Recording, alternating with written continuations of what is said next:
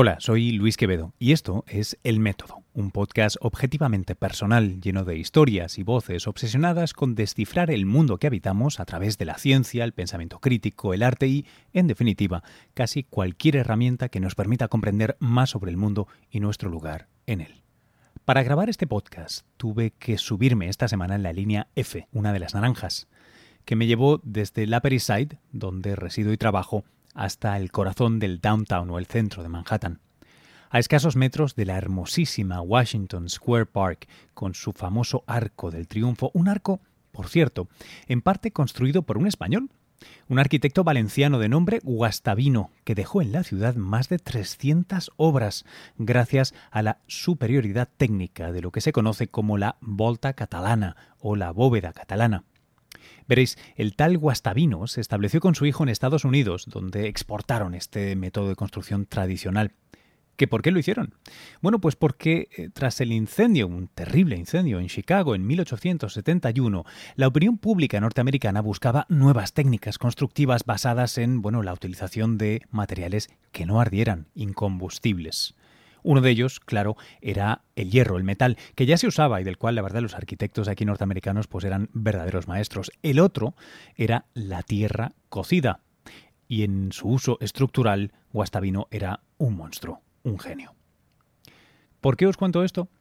Pues porque asumo que una mayoría de vosotros no conocerá la historia de Guastavino, o al menos que hay más de 300 obras de ese arquitecto en Nueva York, que algo tan icónico como las bóvedas de la Estación Central de Nueva York que aparecen en tantas películas y series están hechas con esta técnica y por ese hombre.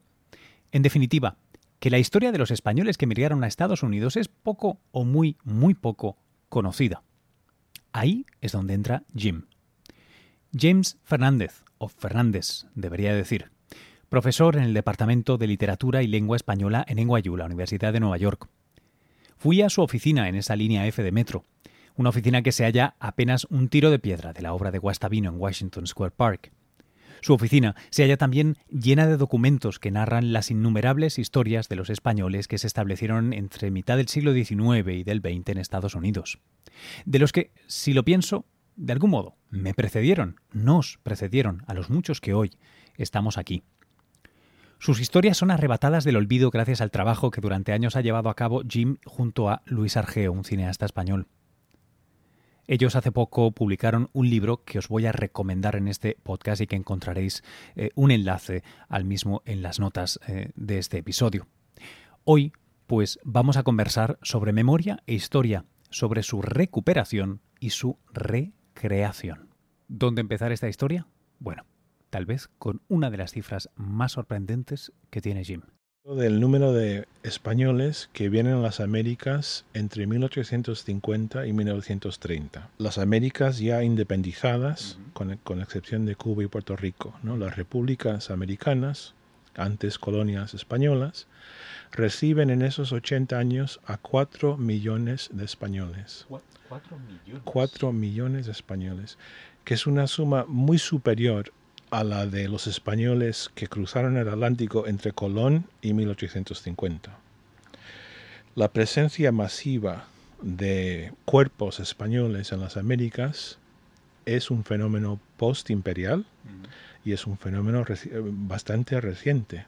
O sea, es de entre 1850 y 1930 cuando realmente hay un trasvase poblacional de España a las Américas. Y la historia que yo estudio, que es la de los que llegaron a Estados Unidos, es un pequeño apartado de esa gran diáspora de cuatro millones de, almas. Se trata de, de, decenas de miles, de esos cuatro millones, unas decenas de miles acabaron en Estados Unidos, en muchos casos después de periplos en, distintos puntos de la América de habla hispana. Hay muchos los que llegan a Nueva York tras haber estado en La Habana o en Veracruz o en Buenos Aires. Tal es el caso de mi abuelo, que emigró de, de Asturias a La Habana, aprendió a ser tabaquero, a hacer puros en La Habana, luego oyó que había más oportunidad o que el sueldo era mejor en Tampa, Florida, y da el salto a Tampa, Florida, y no sabemos muy bien por qué, probablemente por historias laborales. El trabajo es lo que realmente mueve a esta gente. Eh, se traslada de Tampa a Nueva York más o menos en el año 20, que es cuando va a esa romería del centro asturiano y conoce a su Carmen. Cuéntanos un poco más sobre, sobre Tampa. Tampa es un lugar muy especial para esta inmigración española, ¿verdad? Sí, sí, es uno de los nexos más, más importantes. Em, Tampa, en realidad, en 1886, la ciudad de Tampa ni siquiera es ciudad, es un poblado con menos de mil habitantes, 1886. En ese año, un pequeño grupo de empresarios españoles, dueños de fábricas de puros en, Cuba, deciden montar fábricas en Tampa. Es una historia complicada, pero tiene que ver con... Buscaban un sitio en Estados Unidos para hacer puros cubanos, en parte para evitar eh, aranceles. O sea, el puro fabricado en Cuba se vendía carísimo en Estados Unidos porque había una tarifa, un, un impuesto, vamos. Entonces les convenía, a los fabricantes de puros en Cuba les convenía importar hoja de, tabaco y fabricarlos en Estados Unidos. Porque la hoja sin ningún problema se podía traer. La, hoja se trae. Y si, se trae a un sitio de, humedad y con buenas condiciones, se conserva y, no pasa nada. ¿no? Entonces el primer experimento lo hicieron en Cayo Hueso. Eh, los grandes, el, que funda la ciudad de Tampa, la, la ciudad moderna de Tampa, bueno, hay una, hay una hay un barrio de Tampa que se llama Ybor City. ¿no? Se llama Ybor City porque Vicente Martínez Ybor era un valenciano que había estado en Cuba haciendo, bueno, empezó ah, haciendo puros y luego adquirió una fábrica y fue el dueño de una gran fábrica de puros en Cuba, que hizo el traslado a Cayo Hueso, precisamente en 1868, que es cuando la lucha por la independencia cubana se vuelve a calentar. Cuba, Cuba llevó todo el siglo XIX buscando su independencia, pero lo que, lo, que los historiadores llaman la Guerra de los Diez Años va del 1868 al 78. Entonces, en 1868, cuando la guerra se calienta, Martínez Ibor decide poner su fábrica de puros no en La Habana, sino en Cayo Hueso, para evitar la violencia de la guerra y también por lo que decía antes, por los, por los temas económicos de, aduanas y, tarifas. Eh, Cayo Hueso le va quedando pequeño, es una isla mal comunicada con, el resto de Estados Unidos. Eh, la industria crece y crece y crece. ¿Dónde queda, perdóname, Cayo Hueso? Cayo Key West, o sea, la, punta, la punta de, Florida más cercana a... Me, acabas de dejar sin palabras, no sabía que la traducción era ah, Cayo Hueso. Sí, yo supongo que Key West viene de, de Cayo Hueso. Ah. el nombre español es, fonético, no es... Ah, ok. Perdón, perdón, te he interrumpido. Nada, que mm, eso, eh, más o menos, en mil, eh, no, más o menos, exactamente en 1868, Martínez Ibor y otros tabaqueros montan fábricas en Key West, en Cayo Hueso.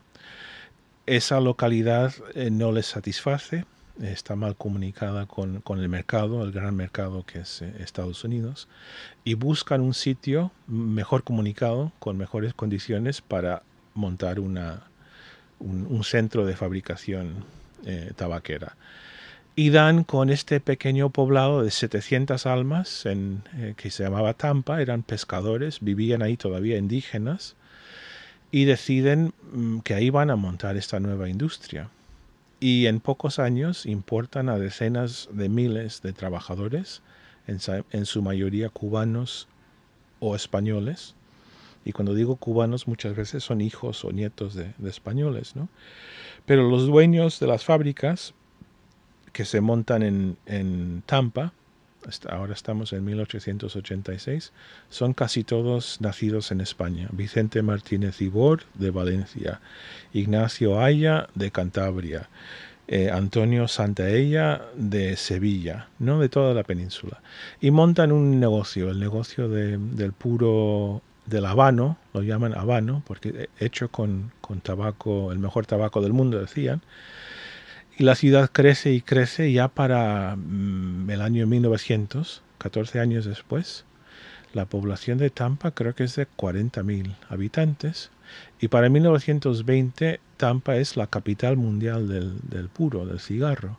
Fabrica al día más, eh, la ciudad fabrica más de un millón de puros al día para el año 20. Otra, otra de las historias que, me gusta mucho, que en alguna ocasión me, has contado, em, nos lleva todavía más lejos y es todavía más, eh, yo creo que sorprendente, ¿no? Que es la de aquellos españoles que no sabemos si del todo honestamente se suben en, un barco que los lleva eh, a Hawái. De, todos los sitios. Eh, me gustaría que nos, que nos contaras la historia y luego que nos contaras porque es parte de lo que estás ahora mismo investigando. Sí, sí. Sí, es creo que el capítulo más alucinante de, esta historia. Muy distinta a la historia de, Tampa y, el tabaco, pero también muy parecida. Em, he, estado pensando estos días que, bueno, lo de Hawái y lo de Tampa son dos capítulos muy importantes en, mi trabajo, muy distantes en el espacio, pero si lo pensamos, eh, el motor de la historia de Tampa es el tabaco y el motor de la historia de Hawái es el azúcar. Entonces son los dos productos claves de la economía imperial de España en el Caribe eh, en la modernidad. Lo que pasa es que eh, la guerra de independencia cubana básicamente destruye la industria azucarera de la isla, de 1895 a 1898. En esa misma coyuntura y como parte de ese mismo cambalache imperial que se da, eh, Hawái se convierte en territorio de Estados Unidos, precisamente en esos años. Y Estados Unidos decide, los nuevos dueños de Hawái deciden eh, que la nueva, el nuevo centro de producción azucarera del planeta va a ser Hawái. ¿Hay algún motivo? Eh, el, clima, yo creo, y había cierta tradición, creo, creo que se cultivaba ya caña de azúcar en Hawái. Em, pues eso, deciden que eh, el azúcar, que ya es un producto muy importante en, la dieta y en la economía de Estados Unidos, va a tener su centro de producción en, este territorio recién adquirido. Y hay un plan de los plantadores de caña de azúcar de eh, colonizar las islas y, eh, utilizando la palabra de ellos, blanquear las islas con gente de extracción europea, con, con obreros y trabajadores en las plantaciones que no sean asiáticos, eh, porque la mano de obra de las islas eran o, gente de Hawái o gente de Filipinas o de Japón o de China. En su mayoría los trabajadores en la caña eran solteros que, hacían el trabajo como tanto inmigrante para ahorrar dinero y, y quizá volver a sus países. Los plantadores querían colonizar las islas con gente blanca y iniciaron unas campañas de reclutamiento de europeos con conocimiento del cultivo de la caña. Entonces eh, se concentran primero en el caso de Portugal, principalmente porque en las islas eh, Azores y en Madeira hay mucha hay tradición milenaria del cultivo de, la caña. Y Hawái importa miles y miles, no tengo la cifra, pero decenas de miles de portugueses van a Hawái a finales del 19 y principios del 20. Mucha gente no sabe que la guitarrita hawaiana, el ukulele, en realidad es un instrumento portugués. Ah. Y hay muchos elementos de la cultura hawaiana actual que en realidad traza su origen o parte de su origen a, esta, esta diáspora portuguesa. Y como parte de esa historia de colonizar con europeos eh, el archipiélago de Hawái, alguien a los plantadores les dice que en las provincias de Mala y Granada llevan un, un, un milenio desde el tiempo de los, de los musulmanes cultivando caña. Y mandan a agentes a reclutar a andaluces de esa zona para ir a Hawái. Estamos hablando de un periodo muy concreto, 1907 a 1913. Es un experimento que duró seis años. Pero en esos seis años los agentes reclutaron a 8.000 españoles que hicieron la travesía del Atlántico porque el canal de Panamá estaba todavía en vías de construirse. Entonces estos se embarcan en el primer barco en, Málaga y los demás en Gibraltar y se lanzan a un viaje de más de 50 días al mar, dando la vuelta, cruzando el Atlántico, dando la vuelta por, por el Cabo de Hornos, entrando al Pacífico y, continuando hasta Hawái. 50, 53 días de, de mar en ese primer viaje creo recordar que eh, el barco se llamaba el Heliópolis iban unos más de 2.000 españoles. Eh, creo recordar que en, en, la travesía murieron 18 y nacieron 12. Y los agentes decían que más o menos salía al par, ¿no? Que, sí, break even, ¿no? break Tantos. Even, ¿no? sí. wow. Imagina, ¿Te imaginas este, nacer, las condiciones nacer, que deberían ser? Sí, Sí. terrible. Entonces ese experimento duró seis años. eh, finalmente llevaron a eso, unos 8.000. Como estaba el campo español en esos años, estaba en, en, en, una situación terrible. Ujú. eh, acabaron apuntándose gente no solo de Málaga y de, de Granada. Todo el mundo decía que, sab que sabía cortar caña. caña, sí. por supuesto. De hecho, no entendemos todavía los motivos, pero hemos hecho el mapa de la procedencia de los que fueron y hay puntos en el mapa muy, muy misteriosos. ¿no? En la provincia de Salamanca eh, hay una pequeña Gente que cultiva caña de azúcar. Que no, que no cultivaba, pero decía que sí. Decían que sabían trabajar, ¿no? Y cortar, ¿qué, qué más da cortar trigo que, que caña? Decían. Pero Macotera, un- una pequeña ciudad eh, cerca de Peñarande de Bracamonte, en la provincia de Salamanca, mandó a creo que 250 habitantes a Hawái. Estuve este verano ahí entrevistando a, a los que se quedaron, ¿no? Eh, y, y Zamora, eh, bueno, Extremadura, de Extremadura fueron bastantes, claro, de, de- Andalucía, pero también de, de Valencia.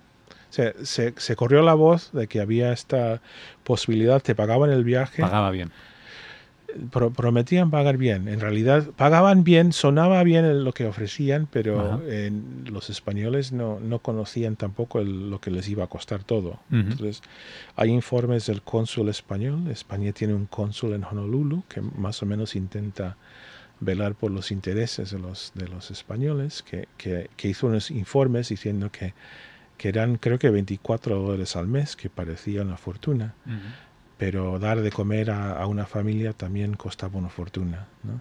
Era uno de estos arreglos en los que tú vas en la expedición, digamos, y cobras un salario, pero le tienes que pagar a la compañía por alimentos, por alojamiento, por... En muchos casos sí, sí, sí. Eh, eh, vivías en, en una casa eh, de la compañía que supuestamente después de X años iba a ser tuya, Sí. pero sí, eh, tenías que comprar a- casi a la fuerza en la tienda de la compañía y todo, todo se quedaba en ese circuito cerrado, ¿no? ¿Qué, qué les pasa una vez llegan allí? Pues la mayoría descubren que esa fortuna que, les, que se les había prometido eh, es mucho dinero, pero que no, que no, no da de sí, o, por, o por, por lo, por lo menos no tanto como pensaban. Y oyen hablar mucho de un sitio que está rel- relativamente cerca donde se puede vivir mejor, que es California. Y en muy pocos años, de los 8.000 pensamos que entre 6 y 7.000 dan un segundo salto a California donde se dedican también a, principalmente a la agricultura en, en el Valle Central de California, en torno a, en torno a Sacramento. Qué curioso, son, esos son apellidos españoles que uno hubiera pensado que llegaron en circunstancias muy distintas, ¿no? Este viaje de rebote hacia Hawái sí, es sí. No, increíble. es alucinante. Si, si lo pones, si pones, te, pones, te pones a pensar, ¿no? Porque además llegan a una California con una toponimia española, con una historia anterior también española, con un folclore sobre lo español que ya en el siglo XX se va desarrollando. Eh, yo algún día me gustaría escribir un quizá un capítulo de un libro sobre la experiencia de un español de carne y hueso que llega a un sitio donde ya hay una noción de lo que es ser español que no tiene nada que ver con él. Es una historia basada en una mitología del imperio, pasado por la mitología estadounide- estadounidense. O sea, un poco la historia de un español que tiene que aprender a pronunciar San Francisco. O sea, llegas a un sitio que lleva un nombre en, Sí, tu, eso. en tu lengua y, claro, lo has experimentado, ¿no? En, en- en cierta medida, sí, en cierta medida a veces es extraño verse reflejado, es como uno de estos espejos cóncavos o convexos, ¿no? Que te, te- te reconoces, pero hay, hay un pero, y es, es muy curioso, tanto aquí en Estados Unidos como eh, eh, en varios lugares de Latinoamérica que visito, cuando veo que me colocan encima eh, una máscara o un velo de, de, bueno, este señor es español. Bueno, pues, A, B, C. Eso es eso es muy... Es, muy curioso. Em, Jim, otra, de las historias, eh, y ya no, te pido que me enumeres más, pero es que esta la recuerdo con, mucha curiosidad, eh, la de los pastores, que desde el País Vasco eh, vinieron a la zona de Idaho, ¿es así? Sí, sí, en Nevada, Idaho, California. ¿Por qué? también es otra historia fabulosa, bastante mejor estudiada que, las otras dos. Em, hay, hay libros y artículos académicos sobre los pastores vascos. Em, tengo entendido que en realidad eh, para entender esa historia tenemos que remontarnos un poco más al pasado. Em, hay muchos vascos viviendo sobre todo en Chile cuando se da la fiebre del oro, el descubrimiento del oro en California en 1848. Y hay una pequeña diáspora dicen los libros de historia hablan de chilenos, pero son chilenos con, apellidos vascos. En muchos casos son vascos que estuvieron en Chile y que dieron un segundo salto a, California. Y se establecen en California como buscadores de oro, pero también como dueños de ferreterías, como dueños de hoteles y de hostales. Esa gran tradición de la restauración vasca seguía y, desde luego de la metalurgia y la, ferretería y tal. Eh, y yo creo que esa, esa primera, ese primer paso de alguna manera contribuye a la llegada después de pastores vascos que vienen un poco reclamados por esos vascos que ya están ahí. Em, la gente dice, mucha gente piensa que como hay pastores en el País Vasco, hay una destreza especial y que por eso existen pastores vascos en estos estados del, oeste de Estados Unidos. Pero tengo entendido, según los expertos, que el tipo de pastoreo que se da en el País Vasco no tiene nada que ver con el tipo de pastoreo que se da en, estas eh, eh, situaciones en California, en Nevada, en Idaho, Y que en realidad si los vascos tenían destrezas en ese tipo de pastoreo era por su paso, era debido a su paso previo por Argentina o Chile, donde se da el pastoreo en, estas grandes extensiones de tierra, eh, porque los pastores iban caminando con los rebaños tres meses para, para pastar durante el invierno y volvían eh, a otros sitios para pastar durante el, durante el verano. Entonces sí, hay, una, hay, hay eh, miles de descendientes de vascos en los estados montañosos del oeste, eh, Montana, Idaho, California, Arizona también, eh, que son descendientes de vascos reclamados para ser pastores, de ovejas, de ovejas. Em, algunas de estas historias, o, casi todas estas historias, eh, y mucho material documental, muchas veces muy chocante, y ahora hablo como, como español, ¿no? Imágenes que jamás me hubiera pensado. yo recuerdo un, creo que lo voy a llamar folleto o algo así, de una eh, organización de españoles, em, además creo que era parte de, vascos, ¿no? Que cómo, cómo va evolucionando a lo largo de los años cuando hacen un festival y cómo se va americanizando cada vez más los logos, la manera de, de hablar, tal, ¿no? Cómo hay esa eh, aceptación de la cultura e integración que son fascinantes y que forman parte de un, de un libro súper, súper bonito que, que junto con Argeo habéis publicado que se llama Los, los Inmigrantes Invisibles. Cuéntame un poquito de, dónde surge y, qué hay en ese libro. Sí. Pues Luis Argeo y yo llevamos ahora cinco años colaborando y por separado otros cinco años, porque hace diez años los dos iniciamos eh, independientemente eh, nuestros eh, proyectos ¿no? para estudiar esta pequeña diáspora de españoles en, en Estados Unidos. Y hemos estado viajando por todos Estados Unidos, eh, entrevistando a descendientes de los inmigrantes.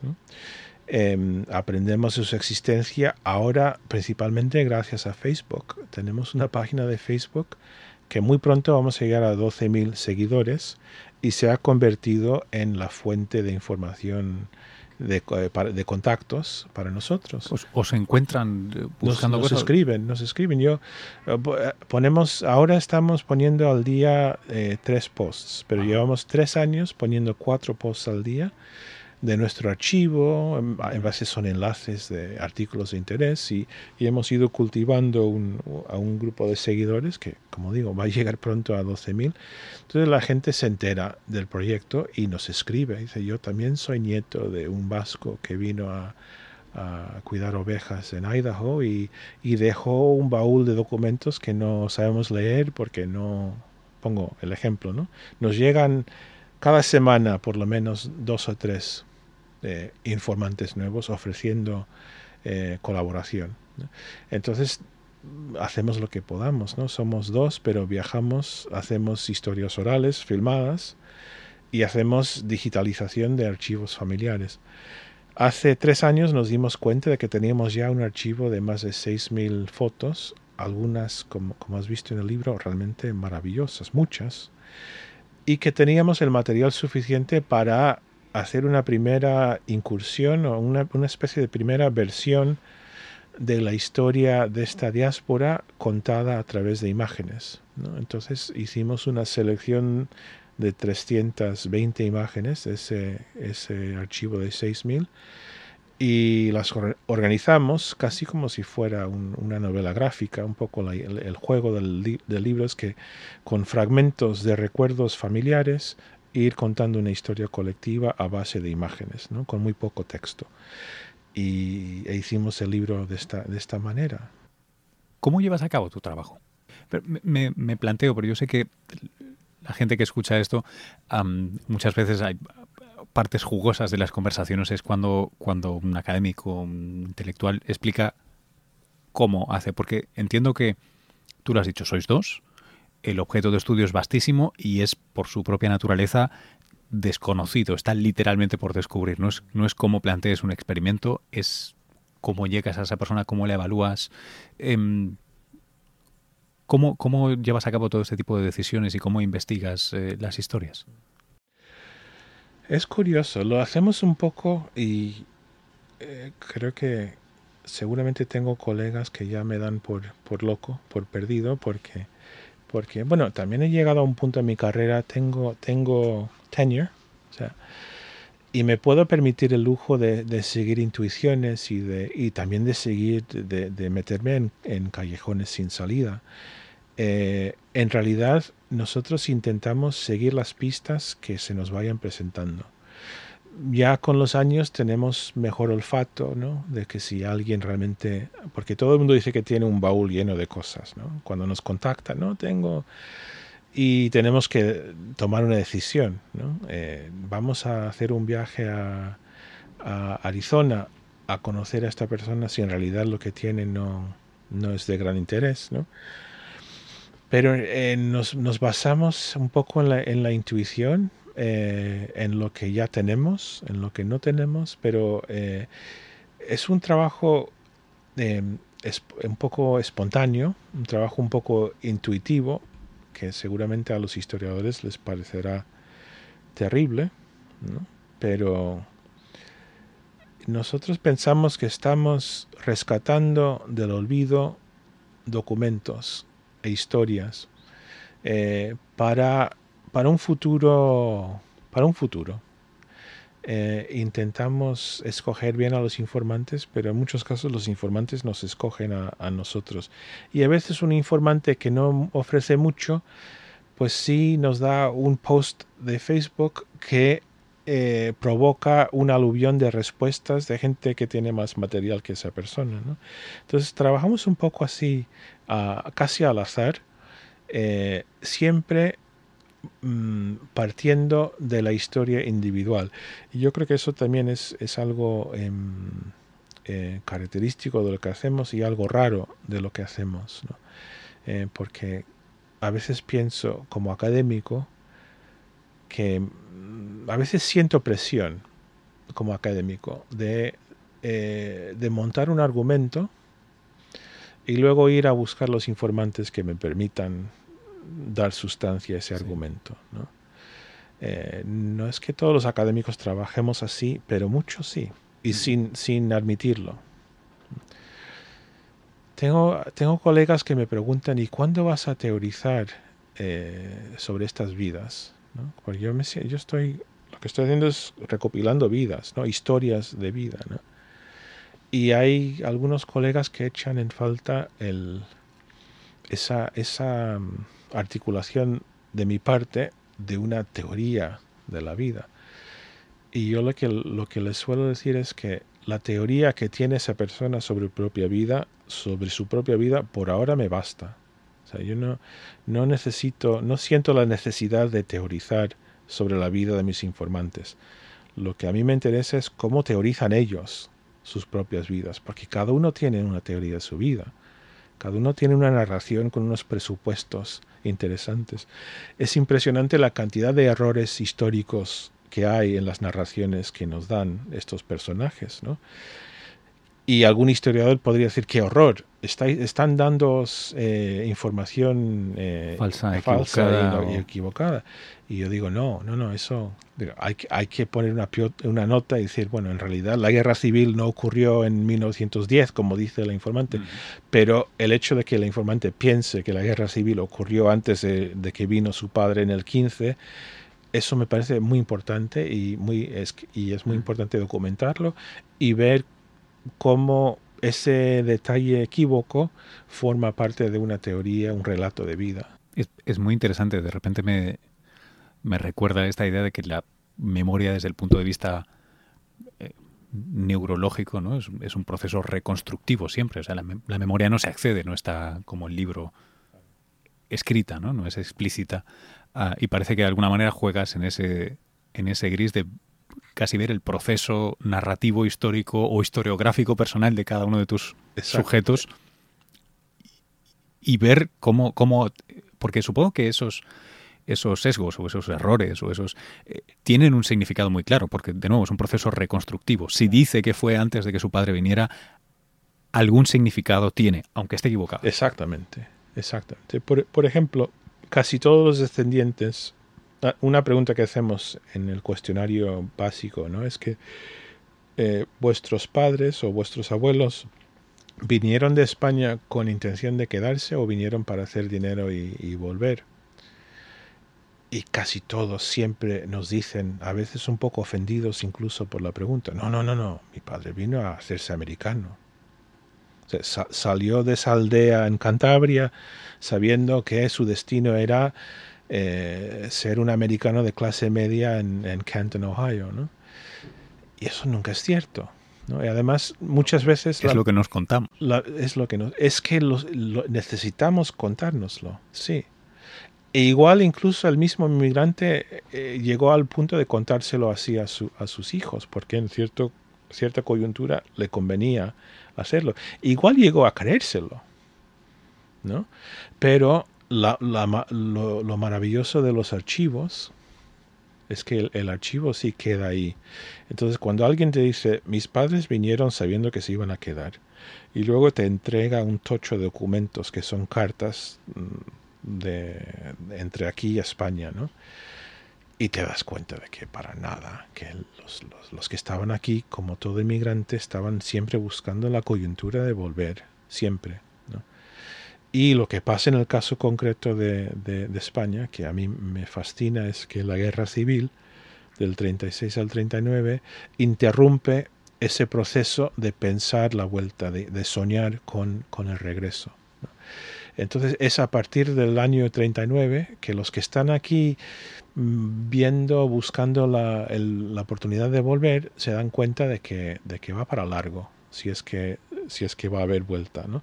Entonces en, en, las historias que las familias cuentan, es lo que tú dices, la, memoria como, como reconstrucción, ¿no? Como, eh, tú ves cómo la versión de la historia familiar del año 40 es radicalmente distinta a la reconstrucción de la historia familiar del año 35. ¿no? Porque en el 40 ya saben que el regreso no, no, no va a pasar. Entonces, todo, todo el pasado se reescribe en función de que estamos aquí y vamos a quedarnos aquí. Sin necesidad de hablar de, de, mentiras o de, de tergiversaciones. es, es, el proceso orgánico de la memoria familiar, ¿no? Con, una dosis, supongo, de, de mentirijillas, ¿no? tenemos un, caso de, que a mí me parece emblemático, ¿no? De una señora que en California que nos dijo, eh, os quiero enseñar el objeto de mi padre que era su talismán, su amuleto de la, de la buena suerte. Y es algo que se trajo cuando emigró a Estados Unidos en, en el año 20, 1920. Va a otra habitación y regresa con una figurita de bronce de un niño miliciano con puño en alto y con la otra bandera, eh, la otra mano eh, dispuesta a, coger una, una, bandera. Yo conozco el objeto, lo he, lo he, tenido en mis manos. Es un objeto de la guerra civil, acuñada en Barcelona, el mes petit de tots, el más pequeño de todos, tiene una historia muy, muy conocida. Pues esta mujer tenía la historia de que era un, un amuleto de la suerte que su padre trajo en el barco cuando vino en el año 20 y yo le pregunté, pero ¿está usted segura? Porque este objeto creo que es de la, de la, de, de, la guerra civil. Dice, no, no, no, no. me lo contó siempre, lo guardaba encima de la, radio y esto para él representaba España. Entonces, empezar a descifrar esa historia, ¿no? Eh, ¿por, qué, ¿Por qué existe esta versión a todas luces eh, equívoca de la historia de este objeto? su padre le habrá mentido. Eh, durante el macartismo en este país, haber defendido la República no era algo, era algo peligroso. Entonces. ¿Ah, sí? No, ah, sí. No lo sabía. Ah, sí.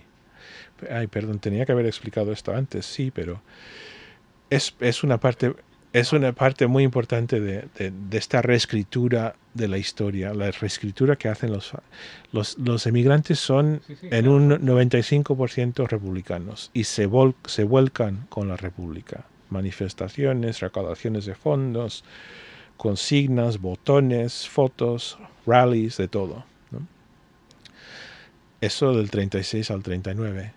Para el 45, 47, 48 haber defendido a la República es equivalente a haber sido comunista.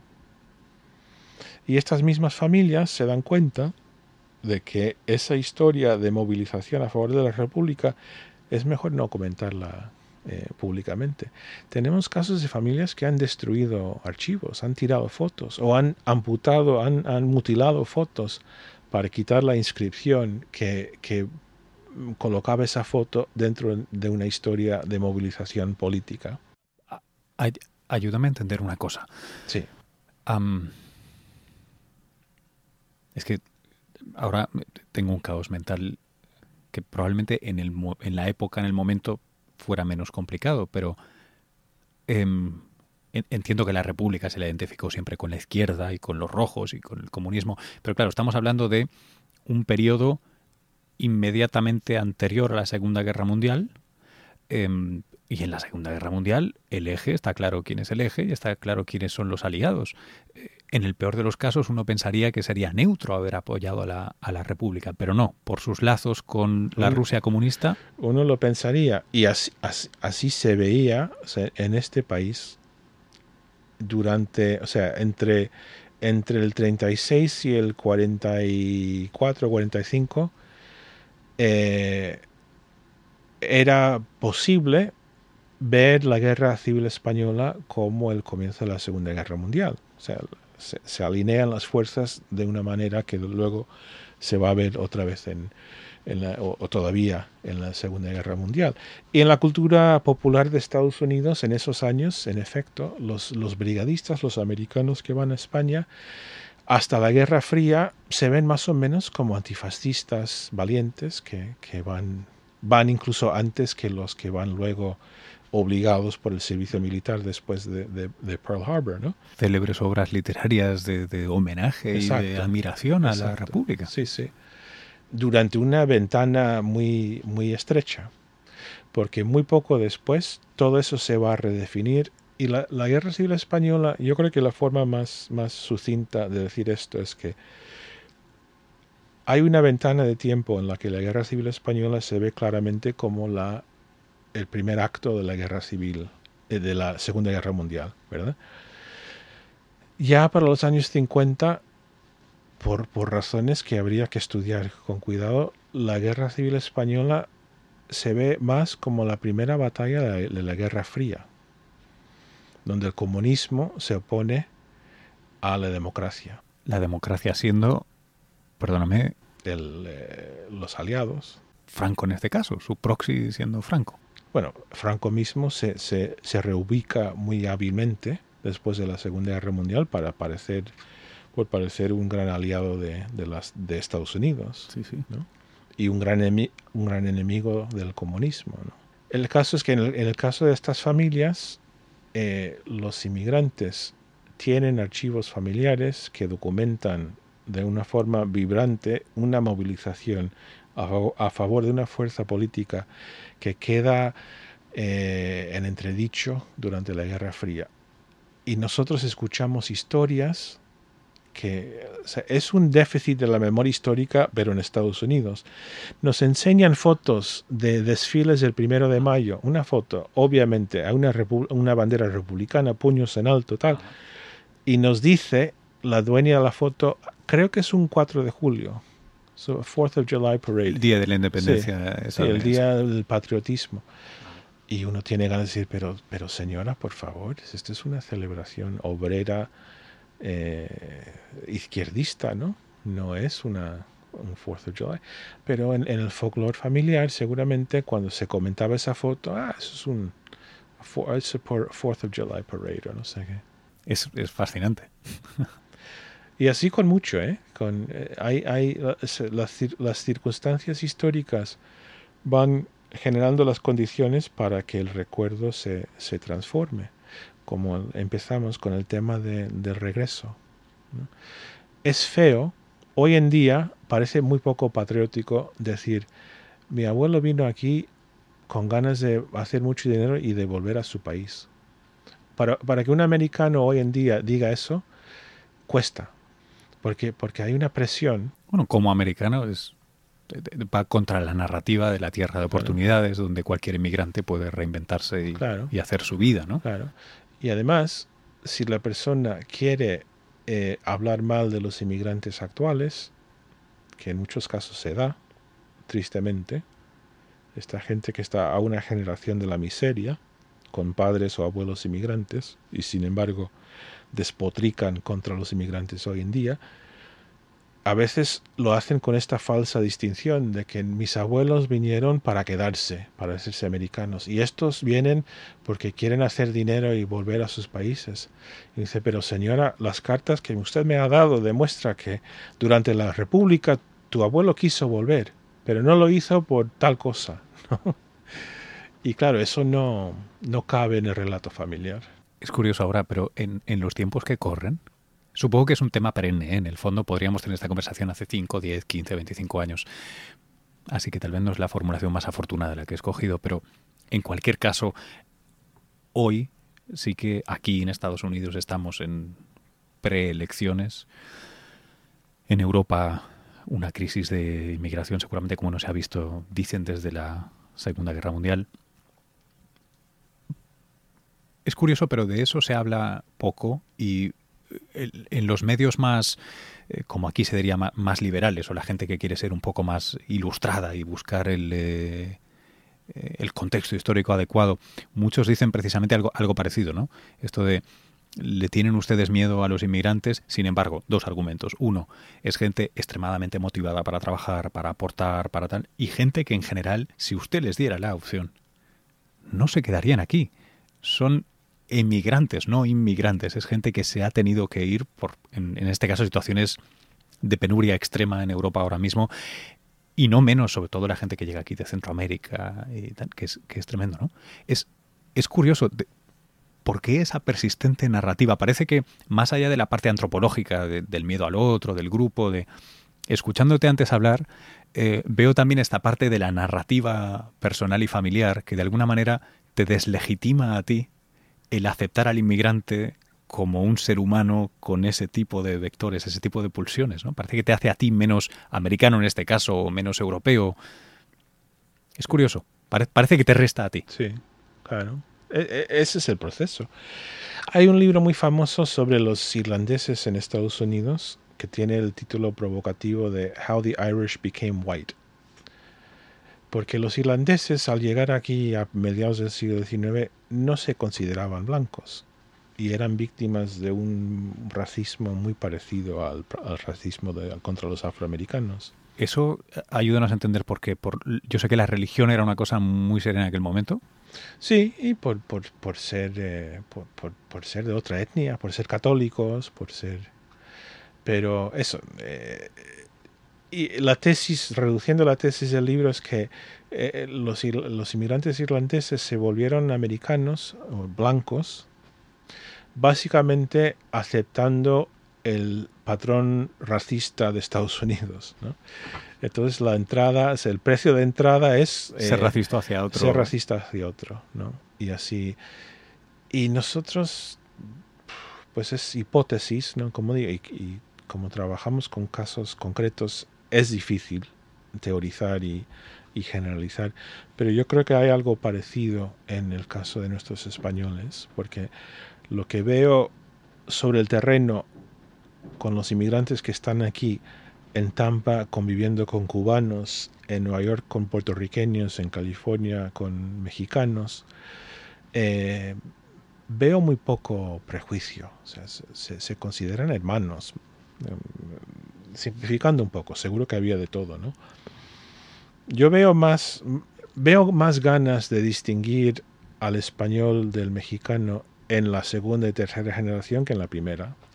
La primera generación eh, había más posibilidad de que dijera nuestro club será más grande si, si es un club de hispanos y tendremos más pues más mejores fiestas si quieres no si es un club abierto eh, los hijos dicen mis padres no son mexicanos son españoles no te lo dicen con europeos sí eh, y yo creo que hay algo de eso, que la asimilación, cuando hablamos de la asimilación, que se da de una forma muy nítida en el caso de los españoles y sus, descendientes, la asimilación significa también la asimilación de, patrones racistas, ¿no? Entonces, hablar mal del mexicano eh, para un hijo de españoles, pues te, te, da, te puede dar más categoría dentro, dentro de un, un, ambiente viciado, pero, pero real. Entonces, acceder a, la aceptación puede significar ese gesto de rechazo, como, como has dicho. ¿no? Y entonces hay una manera, hay una manera de, cuadrar este círculo. De, eso sí que es teorizar ¿eh? completamente. Pero, ¿cuál es la escapatoria, aunque sea ficcionalmente? ¿Cómo puede uno integrarse, formar parte, contribuir a esta sociedad, eh, que es la americana en este caso, de la que estamos hablando, la estadounidense, sin necesariamente entrar en connivencia con cosas que tal vez eh, estén tan distantes. Ya no es solo cambiar la narrativa de mm. yo me vengo por unos años, pero me vuelvo a, bueno, creo que me voy a quedar. Yo mismo he cambiado mi narrativa, llevo apenas seis años aquí y he cambiado mucho mi narrativa y lo he visto conscientemente. Seguramente me olvidaré de ello dentro de diez años y, ya seré coherente. Em, ¿Qué le cuento a mi hija? ¿Cómo, ¿Cómo no la ayudo a ser racista si por desgracia el paradigma reinante sigue siendo este en la sociedad? Hmm. Vaya pregunta. ¿eh? bueno, yo creo que hay, hay, hay, hay otras tradiciones disponibles, ¿no? O sea, eh, estamos hablando de una tradición, de, definir la, la, ciudadanía a base de, en este caso, de prejuicios ¿no? y de, de distinciones, de diferencias. La, definición excluyente, ¿no? que dice yo soy lo que no claro, es. Claro. Pero también en este país hay una tradición, por suerte, muy, muy fuerte de una, una ciudadanía, un concepto de ciudadanía mm, procesal, ¿no? O sea, que tiene que ver con ser ciudadano significa seguir eh, ciertas formas legales, ¿no? Que no o sea, la ciudadanía hay un, hay un, una corriente en la en la conceptualización de la ciudadanía moderna que dice que no tiene que ver y, además es, es, es, parte para mí es parte del, del DNA ¿no? americano por lo menos de la tradición con la que me identifico, ¿no? que, la, ciudadanía no tiene absolutamente nada que ver con lengua, con país de origen, con religión, con color de piel, todo eso queda dentro del ámbito de lo privado o de lo personal. La ciudadanía es eh, la adhesión consensual a una serie de, convenciones y normas, las mínimas para que una sociedad funcione. Y yo creo que por ahí tenemos que tirar, ¿no? la ciudadanía no, no, no de excepción, ¿no? sino de, inclusión, pero en base a, procesos y no a identidades. Es curioso, esa, es una de las cosas que más distintamente he percibido u observado en, el tiempo que, llevo aquí. Desde fuera, antes, lo veía como un exceso de músculo legal, una eh, querencia tremenda a una especie de pugilismo, estar siempre en los juzgados. Y con el tiempo me estoy dando cuenta que la garantía de que puedes ir a pelearte en una corte o en un juzgado y que en gran medida, en mayor medida, las reglas están claras o se buscan y se pelean y se es precisamente lo que garantiza una convivencia. Es una convivencia de alta tensión, pero es al final mucho más eficiente y más eh, flexible que lo que son las convivencias de carácter étnico que incluso no hace mucho entrevistaba a un tipo de, Yale que, argumentaba que Suiza es platónica e ideal porque se han mantenido las segmentaciones religiosas hmm. y étnicas, eh, con datos. Hmm. Y eh, es un argumento que de alguna manera me, me, parece que cuenta la mitad o menos de la mitad de la historia, porque sí, pero también es eh, una sociedad muy legalista, muy... Sí. Y me, da la sensación de que eh, tú decías, ¿no? El ADN, el ADN aquí americano, lo que ha permitido que tanta gente tan distinta conviva, no ha sido que todo el mundo se quiere y, se lleva bien y son hermanos y dejan las puertas abiertas. Es que en el caso de que alguien entre en tu casa, puedes denunciarlo de una manera efectiva, cosa que no sucede en muchas de las sociedades de las que vivimos, de las que venimos. Yo lo veo mucho, eh, se habla mucho del, del carácter ahistórico de Estados Unidos. ¿no? Es un país sin historia, un país cuyos habitantes tienen poco interés en la historia. Y son lugares comunes que tienen su granito de, de verdad. Pero yo estudiando el fenómeno de la migración me doy cuenta de que para muchos de los inmigrantes los que llegaban aquí querían dejar atrás la historia. porque la historia era eh, guerras fratricidas, la historia son pogromos, eh, estoy hablando de la Europa de finales del 19 principios del 20, ¿no? la historia que llevabas al embarcarte en, en Polonia para venir a Ellis Island, pues era una historia de guerra y de discordia basada además en, en, historia. Yo te odio porque mi padre te odiaba a tu padre, ¿no? Entonces, si la historia es eso, pues cruzar a Ellis Island es, un, es una especie de... Hay un escritor eh, español muy gracioso, Julio Camba, que habla de, de del viaje transatlántico como un baño, como te bañas de historia y, llegas a Ellis Island limpio de, siglos de, guerras.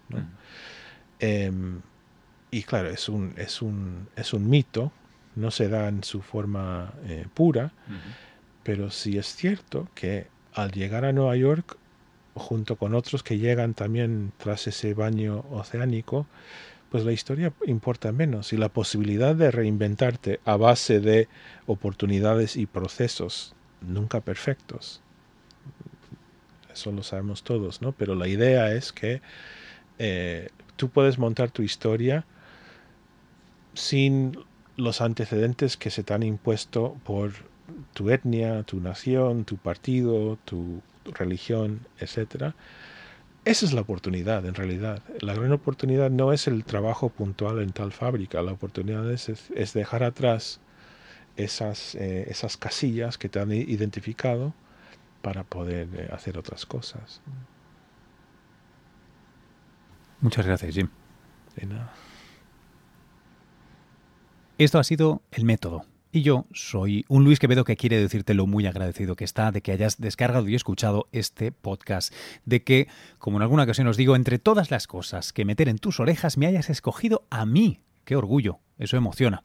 Si además has disfrutado lo suficiente para compartirlo con amigos, en tus redes, será más bonito todavía. Así que, gracias. Para estar a la última de este podcast, que es un proyecto sin ánimo de lucro, eh, Creative Commons, que dono, así que compártelo. También para estar a la última del programa de televisión CST en el canal NTN 24, de mis artículos en el periódico El Mundo y del ocasional documental sobre el que pronto voy a tener noticias, pero todavía no las puedo dar. Sígueme en arroba guion bajo Luis Quevedo. Esto sirve tanto para Twitter como Instagram. Y si lo tuyo es Facebook, LuisQVD. En las notas también hay un enlace a mi boletín semanal. En Nueva York, a 27 de mayo de 2016, hasta la semana que viene. Un abrazo.